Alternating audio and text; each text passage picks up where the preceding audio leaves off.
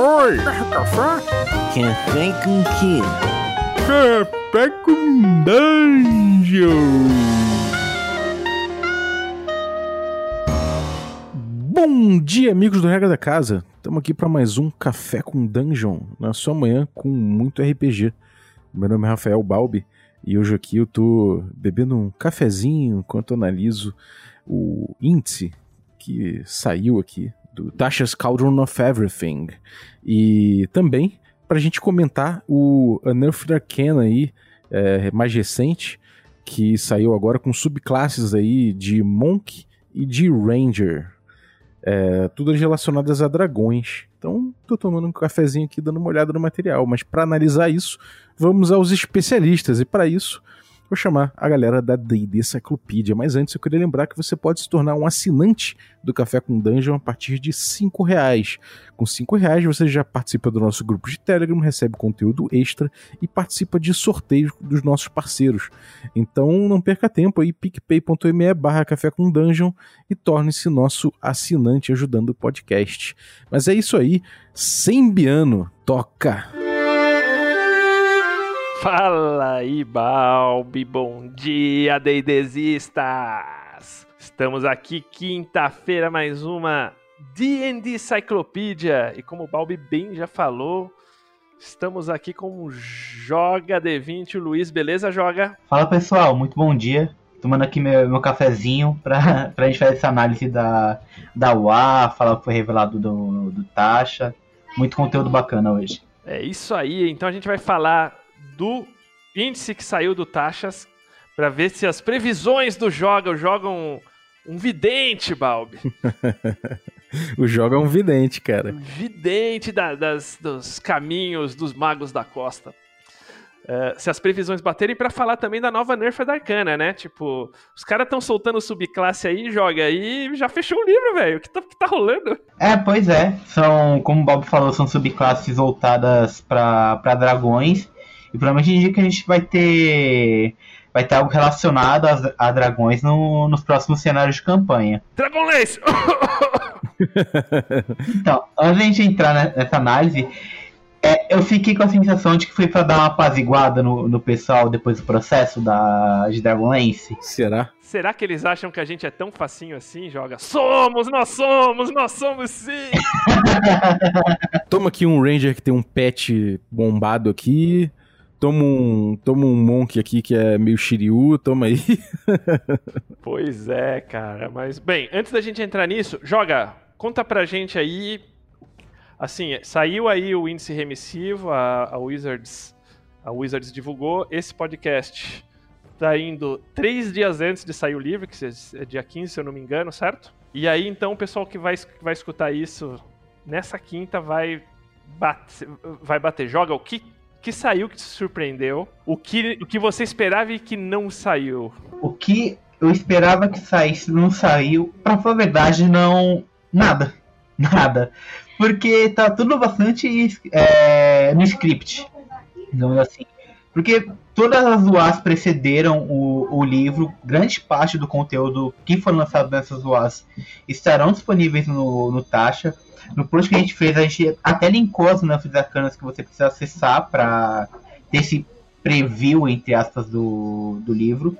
Então, nada fora do roteiro, já estava bastante claro o que sairia no, no livro.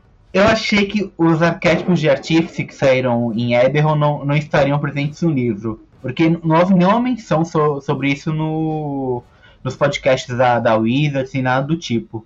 Então foi algo que, sim, aspas, me, me surpreendeu. Mas, mas o resto, hum, não. Talvez o número de itens mágicos, foram 40 itens mágicos ao todo. Mas, tirando isso, é um livro pequeno, né? São 198 páginas. Então a gente não tinha muito espaço para ser surpreendido nesse sentido. O, o Xanatari é pequeno também, né? É, é o mesmo número de páginas, inclusive. É que o Xanatari, o, o, a parte final dele tem aqueles aquelas tabelas para nomes. Então dá a sensação de que ele é um pouco menor. Mas não, é a mesma quantidade de páginas. É, eu vou te falar que sim, coisas que saíram e que me, assim, que não que me surpreenderam, mas achei interessante. As magias, o, o Magical Miscellany, né? Tipo, o capítulo 3. Uh, que você tem, tipo, muita magia de summon criatura, que realmente, não sei, tipo, eu sentia falta dessas magias, eu achei, achei interessante. Mas saíram na UA, né? Saíram na UA, saíram na mas, mas eu não imaginava, eu não, me, eu não me recordava que ia vir magias assim, tantas, né? Então, então me, me surpreendeu, assim, vir, vir assim, de batelada, né? Me surpreendeu também, tipo, eles tocarem no tema de sessão zero, porque em nenhum momento falaram disso, e tem, tem lá uma página, parece, a página 139.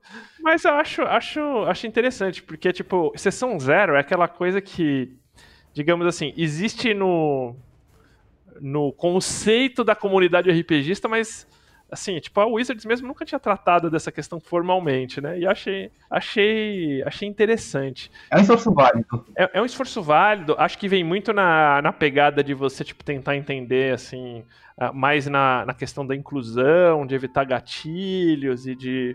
Acho que vem um pouco nessa pegada, não, não tô com o livro em mãos ainda, mas é, isso me, me surpreendeu.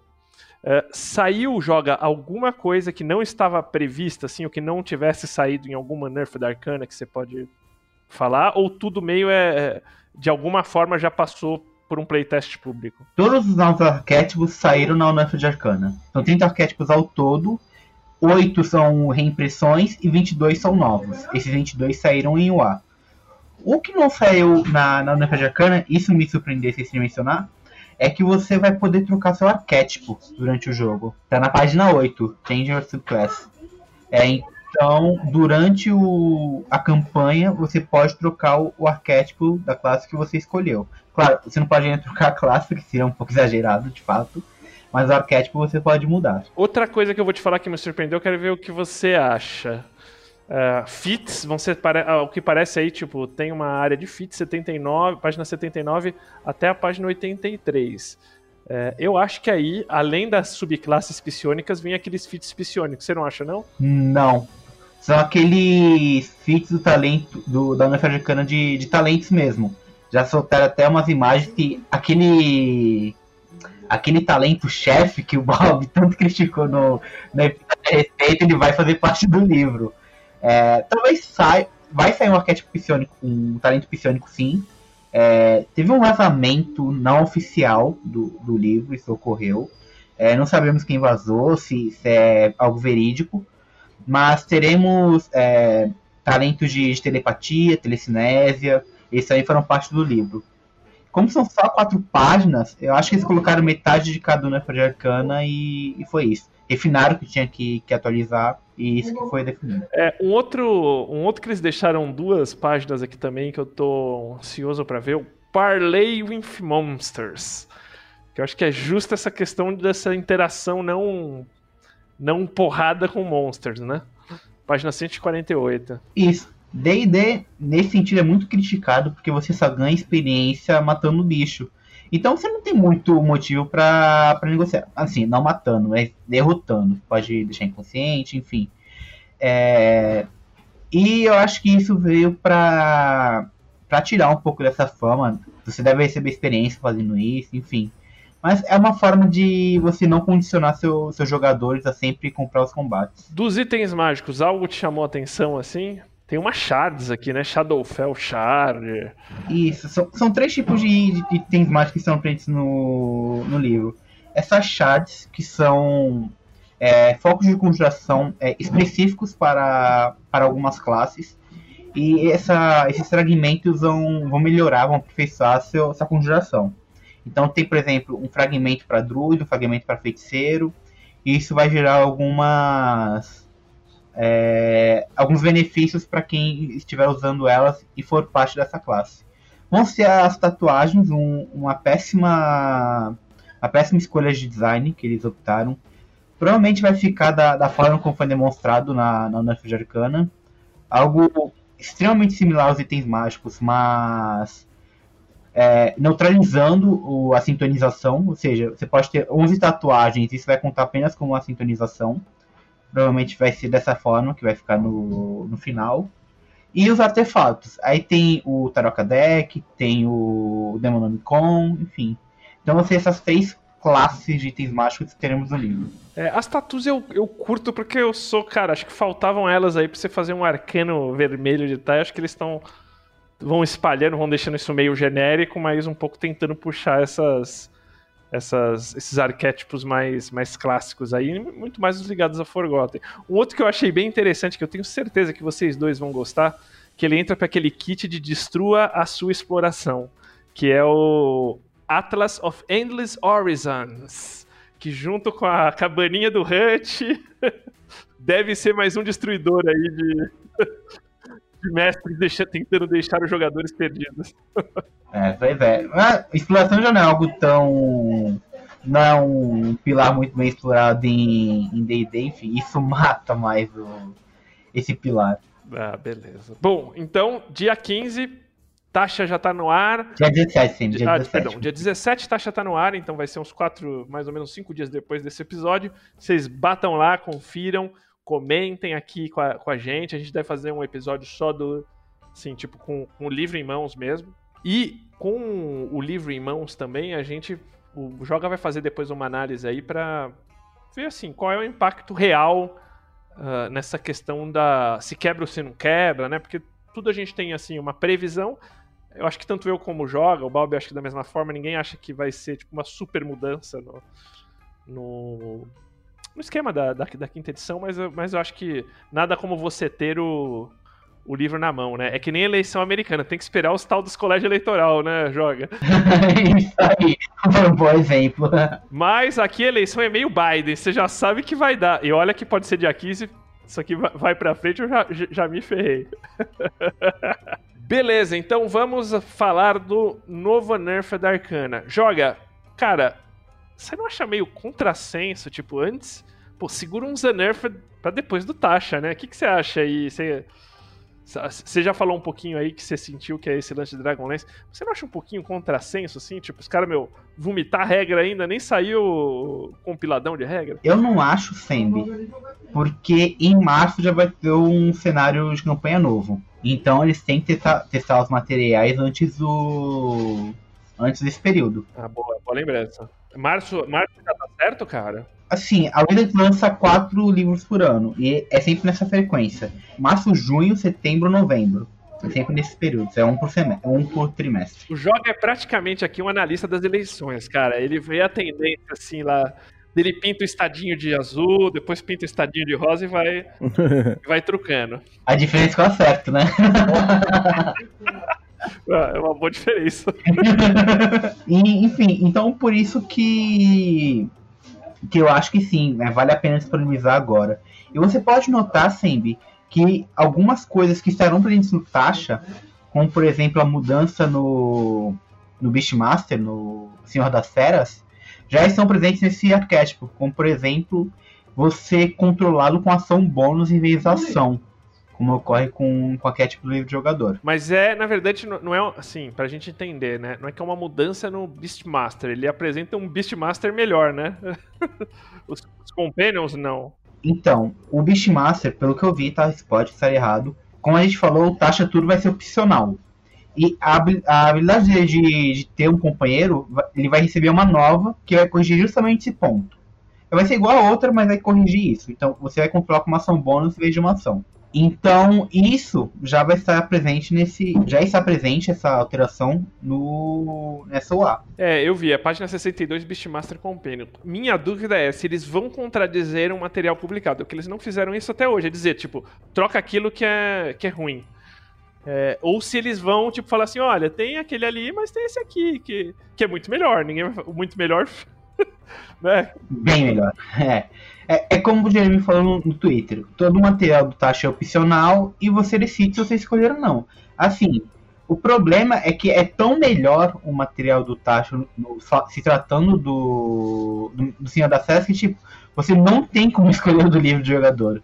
É, é um abismo de distância. Um abismo. Então veremos, vamos ficar por aí. E voltando aqui pro nosso pro nosso Nerfa da Arcana, quero lembrar que você já encontra tanto esse artigo do Joga sobre o Tasha, como o, a tradução. O Joga tem um trabalho de tradução É, tem quase todas traduzidas, né? Se não todas, acho que todas ainda não, mas dessas, dessas mais de um ano para cá, com certeza todas. E ele acabou de traduzir um, esse novo Nerf da Arcane. Então, para você que joga D&D, mesmo que você não fale português, acessa aí o blog do, do Jogo D20, que é, peraí, www. não, ponto jogaod20.com. Dá uma olhadinha nesses, nessas Nerf da Arcane, cara, é material para você jogarem, ó, free. Só botar lá, prestigia joga, faz lá um comentário e tal, educado, por favor.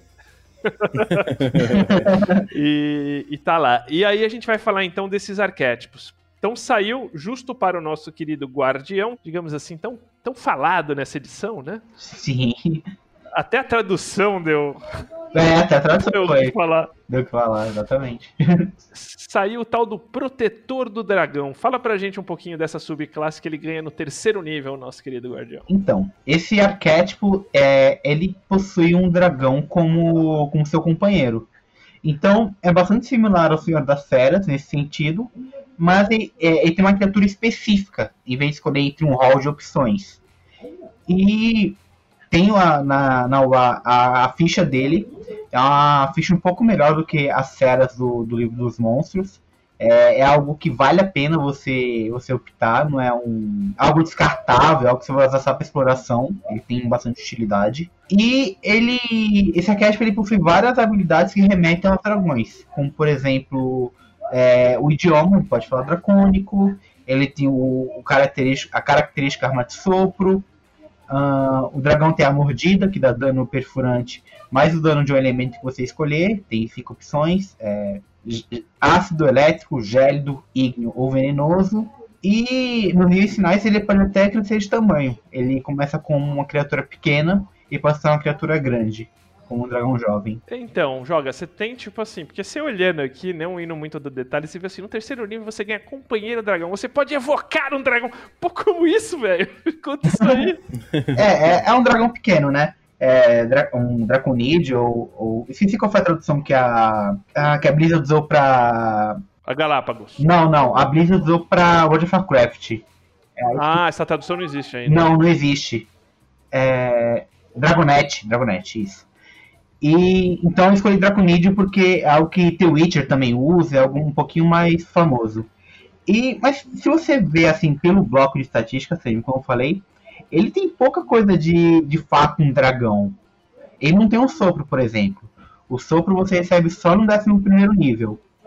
Então, embora tenha dragão no nome, ele não é de fato um dragão. Assim, falando de bloco de estatística, claro. É, ele só vai ter ali resistência a dano, de um desses cinco elementos que eu mencionei antes. Tem um ataque de mordida. E é isso. Ele é tipo como treinar seu dragão.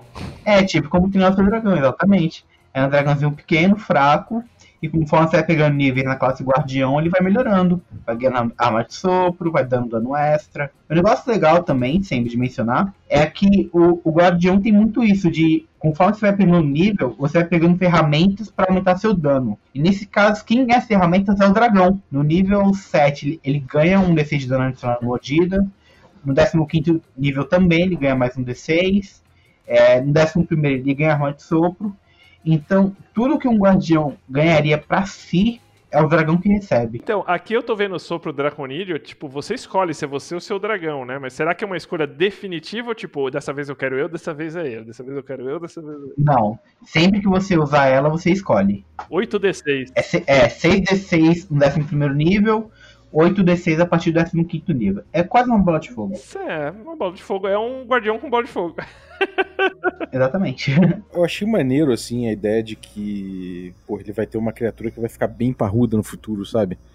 É, eu acho maneiro isso, é, é interessante. É, é mas é isso, né? É o cara meio que que botando no, no dragão, investindo no dragão, investimento no Drake do caralho, né? Isso, é um investimento alto ali. O, o Balbi, você que é um cara que fala, tipo assim, desse negócio da, das referências, você não acha que é tipo assim, eu quero jogar com, tipo, como treinar meu dragão?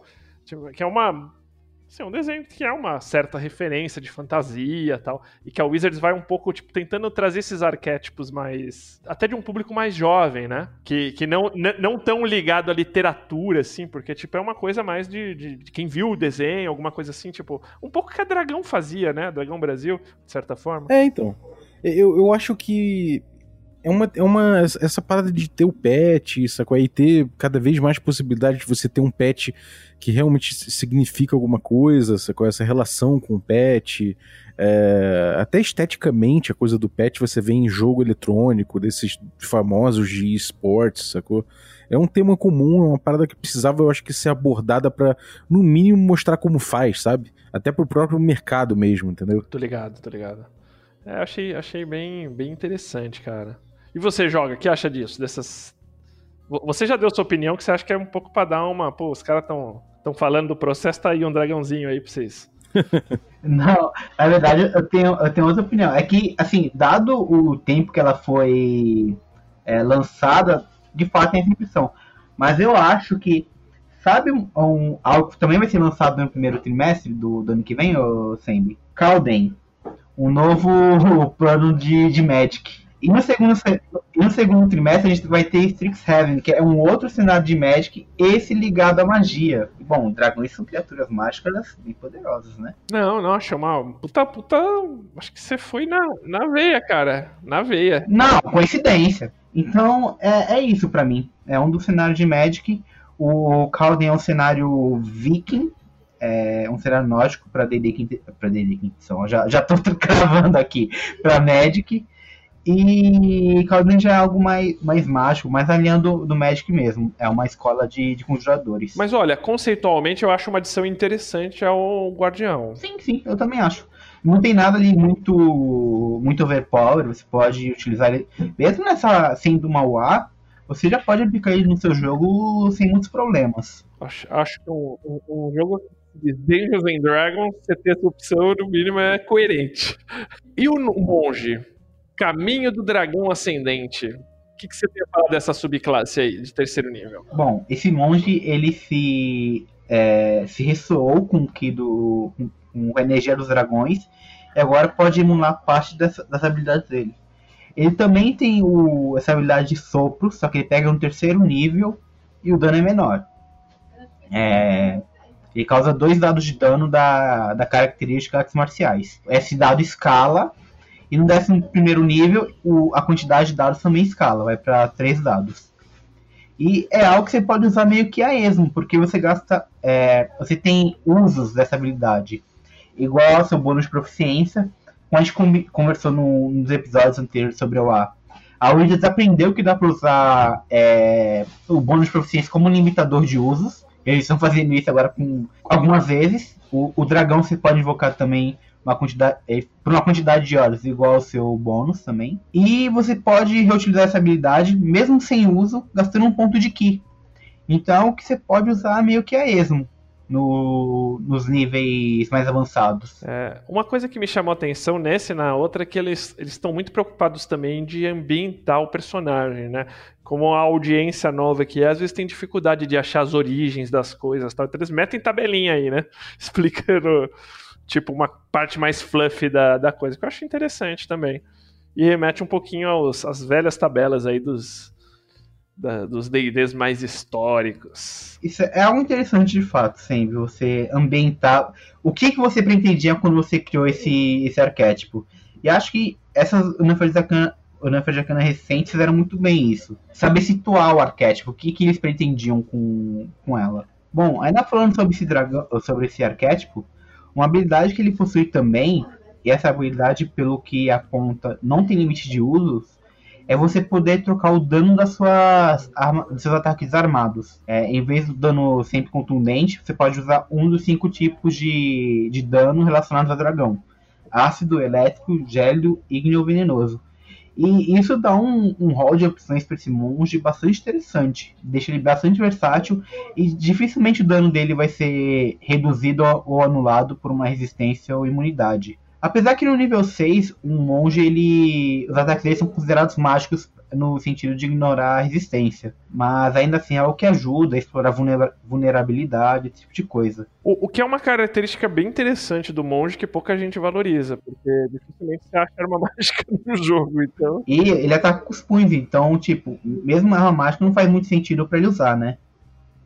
Tem que cumprir os requisitos do da, da característica artes marciais. Que inclusive, com, a gente já pôde ver num preview do, do Tasha, o monge poderá adicionar novas armas como arma para essa característica. Enfim. Desde a origem, né? Ele tem, ele tem que trocar na, na, na, na, construção do personagem, né? Isso, ele tem que trocar o, a habilidade que ele vai usar. Uma coisa que eu quero te perguntar desse arquétipo e, e assim, do jogo em geral. Ele, ele traz no sexto nível aí um par de asas, né? Que você tem uma limitação ali para você usar tal. Uh, só que assim, a minha impressão é que quando eles trouxerem o Aracroca lá, esses bichos um pouco com, com asas, eles trazem uma complexidade para o jogo que eu não sei se eles querem, sim, conscientemente trazer, porque você transforma o jogo em 3D, é um parece fácil, mas não é, né? O que, que você acha disso, Joia? Então, no, no caso do monge, não tem muito problema, sempre, porque ela só fica até o final do seu turno. Então, assim, e como ele não tem pairar, ele toma ataque de oportunidade ainda assim. É mais algo fluff para você alcançar é, locais mais altos, planar, esse tipo de coisa. Eu não vejo muito problema nessa característica da forma com que ela está escrita. Talvez se fosse até o final do próximo turno já seria um pouco mais problemático. Mas terminando no mesmo turno que ele usa, não, não vejo muito problema. O que, que, você acha, Balbi? Tipo, você que é um cara aí encabeçado na, nas questões de game design, mais nessa parte filosófica do jogo. Era, eu, eu, assim, no D&D antigo era mais raro essas gente voando, né? Era só em nível alto mesmo. cara, eu acho, eu acho muito apropriado para pro D&D quinta, sacou? É, eu, eu, acho que não tem por que o D&D quinta não, não entrar por esse caminho, porque, assim, se for para comparar em termos de, tipo, como é que, como vibra essa ficção do D&D hoje em dia, ela vibra lá, lá Vingadores, sacou? Ela vibra num esquema que é muito mais overpower mesmo, né? Então, tipo, voar, na verdade, tipo, cara, assim, por que não, sacou? Porque é natural, acho. Acho que é natural entendeu? Eu acho que pro tipo de ficção que tá se contando ali, eu acho que é natural, é, é normal que se alcance esse tipo de coisa e que, que isso fique cada vez mais, mais, mais comum né, nas soluções, sacou? É, e o, o Aracroca não tem o flyby também, que é o, que é o bacana de voar, né? Então, acho que não tem nenhum personagem, nem tem esse feat para escolher por aí separado, né? Como, tipo, solteiro assim, não tem nada que você consiga sair voando, bater só, só a dona coruja grande. Exatamente. Mas são poucas classes, poucas classes, pouco, poucas raças conseguem voar por, por padrão, então eles nunca precisaram ter essa preocupação com, com o pairar. Bom, e as duas últimas habilidades dele são aspecto do dragão e aspecto ascendente. Esse aspecto do dragão, ele, tal como o paladino, invoca uma aura ao redor dele, e as criaturas que estão nessa aura, aliados, recebem resistência a um tipo de dano, Novamente, o tipo de dano relacionado com dragões, que é ácido, elétrico, gélido ígneo ou venenoso. E quando uma criatura ataca um aliado dentro dessa aura, o aliado pode dar uma reação para dar um dado de dano das artes marciais no, na criatura que atacou. Uma coisa legal dessas características que estão usando na, na Onda de Arcana é que todas elas possuem limite de uso, mas você consegue quebrar o limite de alguma forma. Essa aura, por exemplo, você só pode usar ela uma vez por descanso longo, mas, se você gastar 4 pontos de Ki, você pode usar ela de novo. O mesmo acontece com, com o dragão do, do Guardião. É, você pode usar ele, se eu não me engano, uma vez por, por descanso longo. É, ou você pode usar um espaço de magia de primeiro nível, primeiro círculo, perdão, para invocar ele também. Então, essas limitações estão começando a quebrar o que deixa um pouco enfadonhas a, todos os demais arquétipos lançados até então. Cara, eu, eu só vejo uma situação um pouquinho diferente aqui, é, não nesse aspecto que você acabou de falar, mas no que você falou anterior, que até assim me chama atenção porque vai até um pouquinho assim a, a questão do, do design de D&D quinta edição, né? Que são essas, esses poderes que geram um gatilho meio estratégico, né? Do fulano vir, você vai ganhar um, um dado marcial que eu acho até, sim, como opção interessante, mas que eles têm evitado. Você acha que isso pode significar, assim, vamos jogar aí, ver o que cola, né? Se bem que aspecto do dragão é 11 nível, até, digamos assim, um nível quase que fora do core de jogo do D&D quinta edição, né? Que tá entre o décimo ao décimo segundo, um ao décimo, um ao décimo segundo. Mas o que, que, você acha desse aspecto, Joga? Desses, digamos assim, esses poderizinhos mais, mais táticos, assim, né? Então, o, o Jeremy Croft sempre manifestou preocupação nos testes de estresse do jogo. O motivo pelo qual o combate com duas armas, você só pode usar uma único ataque é justamente contra esses testes de estresse. Fazer mais um ataque deixa o jogo mais lento. Você pode até testar fazer um, é, fazer um ataque qualquer aí e você calcula dano, ver se bateu a CA, jogar o dado, algum papo paralelo. Isso atrasa o jogo, querendo ou não. E no décimo primeiro nível, o jogador já possui tanto recurso que é normal que os turnos se alonguem.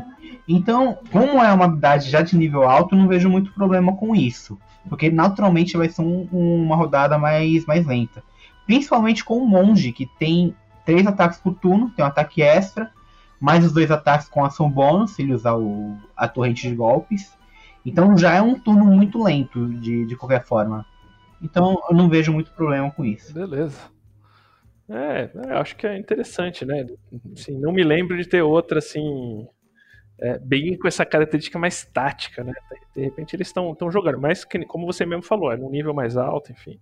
Né? Eu, quando eu vejo assim, aspecto assim, de 17 nível, cara, eu nunca vi um jogo de quinta edição que passasse aí do, dos, do, dos módulos regulares, salvo, tipo, vamos jogar com um personagem que você já começa, mas é bem raro alguém chegar tão longe aí, né? A, a Liga agora tem uns, tem uns jogos, tem uma campanha específica dos Red Wizards aí, que é justo para tentar puxar um pouco esse jogo mais para os níveis mais altos, mas vamos ver o que rola aí. Mesmo os módulos oficiais, você só tem só o Dungeon of the Mad Mage chegando é, além do 14 nível. É... Não, na verdade, o... a primeira aventura de D&D, qual é o nome? Rise of Tiamat chega até o 16 Mas, assim, que vai até o vigésimo mesmo, só tem só Under Mountain, basicamente. Então, acho que até por isso eles não têm muita preocupação em, tipo, dar essa chutada de balde na, nas características. O, eles mesmos falam que, tipo, D&D é, foi feito para ser jogado basicamente até o décimo nível. Até o décimo nível você tem ali um ambiente controlado. A partir do décimo primeiro nível em diante, a coisa dá uma descambada. Né? E quando você vê as estatísticas, cara, você vê que, assim, é, pelo D&D Beyond, eles soltam bastante... Que é o que a gente tem de número, né? Mais factível você vê que realmente, assim, tipo, o, o, nível de jogo, assim, de jogadores que se concentram nos níveis mais altos é, é assim, é exceção da exceção, né? O, o que é um comportamento um pouco diferente até não sei, da, dos, dos D&Ds mais antigos, né, Bob? Porque você tinha um pessoal que ficava mais, né? É, cara, o D&D, eu acho que uma das coisas que, que quando o D&D surgiu e, e continuou com, aparecendo como esse jogo diferente, né, esse RPG, o que, que é esse, esse, RPG? Ah, é um jogo que as pessoas podem passar até sete anos jogando, sabe? Essas, essas coisas da, da campanha, é, eu acho que isso era uma coisa muito comum, sacou? E, e foi ficando cada vez menos. Eu acho que o, mundo mesmo mudou, novos jogos foram aparecendo, videogame foi tomando muito, muito tempo, sabe? Com internet, as pessoas não têm muito tempo para essa parada de, de passar anos jogando a mesma coisa, então acho que, que é natural que o D&D quinta edição ele comece a, a, a se tornar uma experiência menor, sabe? Comece a pensar em intervalos de experiência menores. Acho que até hoje em dia ainda é grande, né? É, acho que é possível que a gente comece a ver no futuro é, intervalos menores, assim. Porque, assim, se, se provavelmente se olharem na, na, na DMG Guild lá, provavelmente a galera vai ver que tem muita aventura curta sendo, vendi, sendo vendida e, e e passada porque existe essa demanda, né? O cara que, que, que, tem, que joga casualmente não tem como levar uma campanha durante tanto, tanto tempo, avançar a campanha dentro, apesar do jogo começar, né? Antigamente a gente vê. É, é porra, você pega ali, era, era muito comum você pensar já no D&D como uma campanha, né? Ali, aliás, só, uma, só um parênteses, antigamente o, o, jogo era muito zero to hero, né? Essa ideia de que você era do zero e chegava no herói. Hoje em dia, a gente já começa meio herói por conta disso, né? Pois é, pois é, né? Zero to Hero. Você ainda me lembrou a música do Hércules, Zero to Hero. o, você falou assim, tipo, do, do marketplace, né, da, da, venda, e um pouco no assunto do, do episódio, mas fugindo um pouco desse que acho que você muito bem colocou. Eu fico impressionado que, tipo assim, os caras como marketplace na Dames Guild eles, cara, tipo, já tem toda uma preparação meio marqueteira de terreno para para tipo, nem lançou o jogo, o, o, digamos, o livro original, já tem uns, te, uns DLC aqui, tipo, taxas crucible of everything else.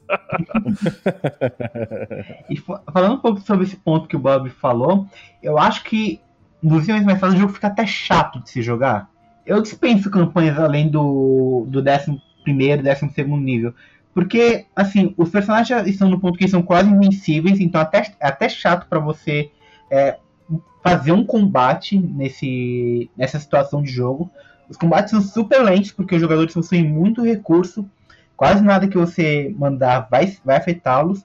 E, e eles são muito fortes, então não tem muito sentido você jogar algo que você já sabe o resultado. É, então, eu acho um pouco, um pouco enfadonho jogar a partir do 12, 13 terceiro nível. Eu, eu quero ter essa experiência de fato, sabe? Jogando e sendo DM, eu não, não posso opinar porque eu não, não tive ainda. É, o que eu já tive jogando com personagens tipo de níveis mais altos, o que fica muito claro para mim, até que fui jogar assim, tipo, assim, o nível de rapidez do jogo, é, de você pegar um personagem que você vai crescendo com ele desde o primeiro nível, vai subindo e chega no 15 jogando, é, é, você tem muito mais na mão o que você vai fazer. Você realmente fazer um personagem do 15, tipo, isso torna o jogo mais lento, porque você tá meio que aprendendo ainda a mexer com, com ele, né? Mas eu quero pegar essa campanha da, da liga aí dos Red Wizards, inclusive tá aí nesse programa novo, a gente nem comentou sobre isso, mas vale comentar, que a Wizards tem aí de, tipo, uma vez por mês eles vão fazer uma tipo um, um eventinho online aí, que por enquanto só está para inglês, é um evento que é conceito é bem interessante, tipo, é, é, é, a Wizards organiza, tem aventuras da, da Adventures League, mas permite que você cadastre também aventuras é, é, fora dessa edição, ou seja, de edições anteriores. Só que, claro, são DMs ligados aí a Baldman's Game, que é a organizadora do evento, mas achei interessante. E, e lá vai ter como opção justo esses, digamos assim, essas aventuras de níveis mais altos. Eu quero ver se, se, se eu pego para jogar e para CDM de uma para dar uma opinião aqui mais pautada. Agora, você não achou interessante, Balba, esse lance que estão fazendo aí de, tipo, a própria Wizards incentivando você ou, ou trazendo ao público, assim, jogar outras edições? Eu acho, cara, eu acho demais. É porque uma, uma coisa que o D&D pode se, se gabar é que realmente ele tem aí cinco edições e cinco jogos muito diferentes um do outro, sacou? É, claro que isso, isso reflete também uma certa, uma, uma simples discrepância, né? É, é, não é uma coisa que foi desejada dessa forma, foi o que aconteceu. Mas olhando hoje em dia, se você quiser jogar vários sabores diferentes de D&D, você joga e eu acho, eu acho isso fabuloso. Acho incrível, entendeu? Ah, beleza, cara. Acho que é por aí. O que, que você achou, Joga, dessa possibilidade? Você que que não chegou. Você chegou a já jogar todas as edições, joga? Quais você jogou? Não, eu joguei a terceira e a quinta. Mas é bem isso que o, o que o Bob falou. No, no, na terceira edição, que foi a edição que eu mais tive contato ainda da quinta, você tinha muito de bonecagem, poder fazer esses ajustes finos do personagem. A quarta edição já é um combate mais tático, você precisa pensar mais durante o combate, pensar nas sinergias entre, entre o, o grupo. E na quinta edição é essa fantasia heróica que, que a gente tem hoje é, a partir do décimo nível. Os personagens já são heróis do primeiro nível. E isso vai escalando cada vez mais a partir do. A partir do décimo nível. Então, assim, são jogos bem distintos, embora compartilhem do nome D&D. Eu não posso falar da primeira e da segunda edição porque eu nunca joguei do AD&D. E, isso é muito legal que ver que eles estão de fato incentivando esse tipo de jogo, esse, esses outros jogos é, a gente tem o SR crescendo bastante ultimamente. Acho que o SR hoje é o maior repositório de, de material de RPG, que, a, a comunidade que mais lança produtos. Então é legal ver eles incentivando com que, tipo, esse não é seu jogo? Tá, a gente tem quatro outros jogos para você jogar com sabores distintos. Pois é. Mas é isso aí. Acho que com isso a gente fecha aí o nosso, o nosso episódio. É, joga recadinhos. Só o nosso site mesmo. Nosso site, depois de, de uma odisseia de seis meses, está pronto. É, jogodevinte.com. Aquele, aquele blogspot horroroso saiu do link. É, mas agradeço a Google por disponibilizar a ferramenta de qualquer forma. É, e, e, é isso. É, a gente tá. Sempre tem notícia, a gente lança lá. Tá quase como um G1 da RPG agora. Se você falar qualquer hora, você tem lá um, um post novo, um artigo. Então é isso. Só acessar. Bom, eu vou deixar dois recadinhos. Um, acompanhe o Joga na Black Friday. A gente vai estar tá soltando esse episódio aí nas portas aí, assim, uma semana antes, mais ou menos, né? Mas na semana da Black Friday você já vai estar aí atualizando as planilhas de desconto, né? Isso, até antes, na verdade, de, esse episódio está indo lá dia 12. No dia 10, eu já vou disponibilizar a planilha com, com os preços atuais. Então, para você ter. Você não ser, para você não ser pego pela Black Fraud, embora não seja uma, uma prática das editoras Back, mas, né? Sempre, sempre bom. E é isso, dia 20. Qual dia que é Black Friday mesmo? Dia 27? A Black Friday vai ser 28, é dia 27. 27. Não, 27, 27. É sempre a última sexta-feira do mês. Dia 27, estamos aí o dia todo, é, desde o dia 26 até o dia 28, 48 horas online, fazendo esse trabalho. Tem alguma, tem alguma previsão aí da, da Galápagos pra soltar alguma coisa, Joga? Não. É isso que eu falo pro, pro pessoal sempre. O pessoal fala, ah, eu vou comprar meu livro de jogador quando tiver 100 reais. E, cara, isso nunca vai acontecer, velho. Nunca. Porque, assim, é, falando um pouco mais sobre essa parte de mercado, a Galápagos vende livro pro, pro para quem compra os comerciantes a 140. Como é que você vai comprar por 100? então, não, não tem muito como, como pegar um preço excelente no, nos livros. Apenas, a, a, é só se a Galápagos comercializar, comercializar o livro por conta própria. É, fazer a promoção no site deles, mas de qualquer outra forma, não tem como. Eles têm limitação, porque parte disso pagaram em dólar também, né? dólar crescendo, tem que pagar tal. E, e, e, por um outro fator de mercado, esses livros da Galápagos vendem que nem pão quente, tipo. Você bobeou, você fica sem. Então, tipo, você não tem aquele volume de livros no mercado que acontece muito nos Estados Unidos, porque, tipo, a Wizards despeja, onde você, tipo, a Amazon faz aquelas mega promoções, né, joga? Isso, assim. Se você pegar um Decide Advance 150, já é um preço excelente já. É, e não, não, tem como fugir disso. Você não vai encontrar 130, 120, jamais. Jamais, infelizmente. Eu mesmo não compro os livros porque com essa aumentada, tipo, ficou um pouco inviável para mim.